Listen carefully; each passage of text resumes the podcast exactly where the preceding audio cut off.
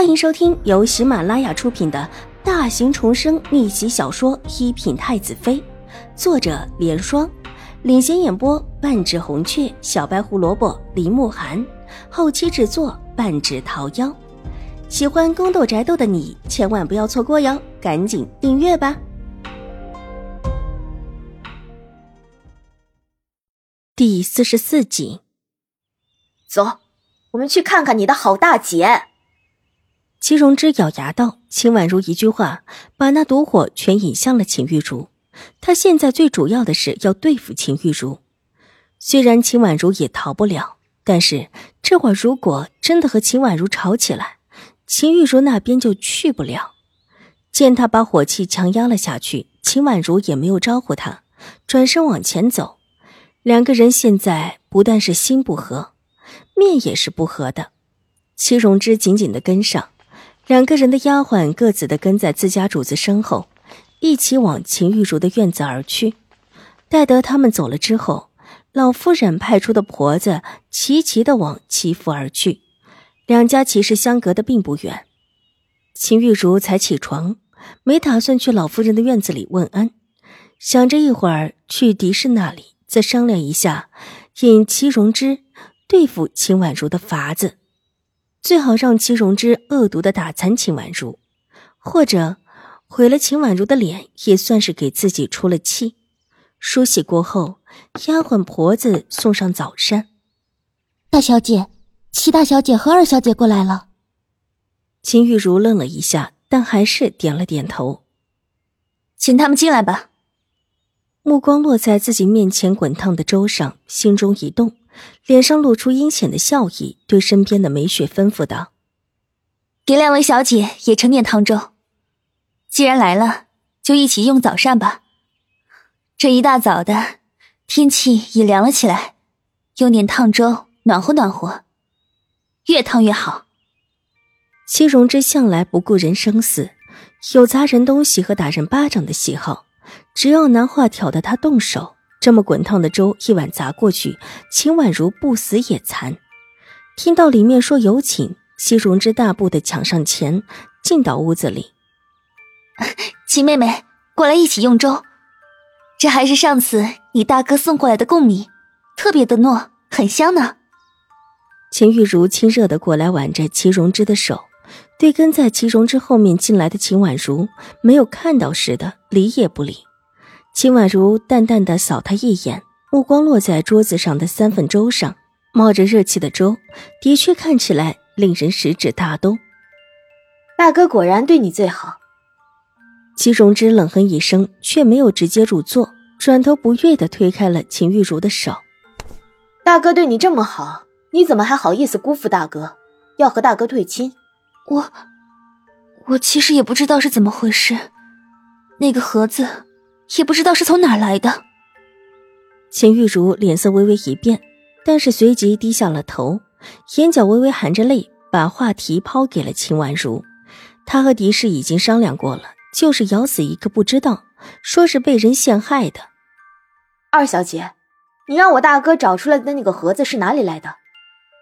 齐荣之气势汹汹的转向秦婉如，一副兴师问罪的样子。大姐屋子里的。问我哪来的？我怎么知道啊？秦婉如不慌不忙的答道，然后头稍微的歪了歪，看着秦玉茹道，带着几分懵懂的问道：“大姐这是又想跟齐大公子定亲了吗？”秦玉茹脸色一僵，急忙含糊道：“事情都出了，总得再过一段日子再说吧。”这话里的意思就是说，既然退了亲，就算两家重新定亲。也得过了这个风口浪尖再说。听起来似乎还有意和齐知府定亲，但不管是秦婉如还是齐荣之，都听出了他话里的推脱之意。两个人都不是齐天宇，没有被秦玉茹的话骗得晕头转向。那大姐姐是到底想定还是不想定啊？秦婉如仿佛没有听出秦玉茹话里的推脱之意，继续笑着问道：“二妹妹，我们的婚事……”都是由父母做主的，又岂能是自己说了算的？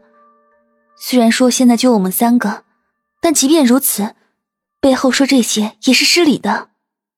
秦玉如一脸诚恳的斥责秦婉如道，仿佛真的守礼守信的很。大姐的意思是说，如果母亲还想和永康伯府定亲，这事就全依了母亲的。秦婉如却像个真正不谀世事的孩子似的，居然傻傻的又问了一句。秦玉茹的手在袖底狠狠的捏了一下，脸上却笑得温和，对着秦婉如虚引了一下。二妹妹也别说这么不合规训的话了，坐下来一起用点粥吧。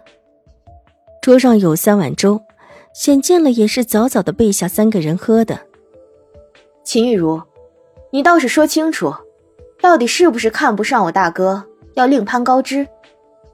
齐荣之冷哼一声，他方才也已经听出来了，秦玉茹分明是真的想踢了大哥，和京中那个永康伯府定亲。想到自家大哥还满心欢喜的想着过一段日子再和宁远将军府定亲。而秦玉珠这里不但是一心想要赖婚，而且还算计自己的名节，想用自己失了名节的事情冲淡他失了名节的丑闻。有了秦玉茹不想和齐天宇成亲的前提，之后那个调虎里，自然也算到了秦玉茹的头上。戚荣之这时候已经不想再忍了，两步走到桌前，拿起了桌边滚烫的一碗粥。就往秦玉茹的身上砸去。很巧的是，秦玉茹和秦婉如这时候靠得极近，他那碗东西原是往两个人当中的位置砸过去的。一碗粥把两个贱丫头的脸都给毁了才好。一看齐荣之的身子往桌边走去，秦婉如已经知道不好，身后急往往边上退去，右手拉起袖子往边上一侧。即便是这样。还是有几滴粥溅到了他挡在的右手上，疼的也不由得低叫一声。秦玉茹其实也关注着齐荣之的动作，一看齐荣之拿起了碗，也知道不好，但是到底晚了一些，那碗粥已经对着他的肩头砸过来，他努力的避开，手下意识的去挡，那碗滚烫的粥有一小半就落在了他的掌心。啊！秦玉茹惨叫一声，立时倒了下来。那碗粥摔在了他的脚下，又有几滴溅到了他的脸上。梅雪惊叫着扑向秦玉茹：“小姐，小姐，你怎么样了？”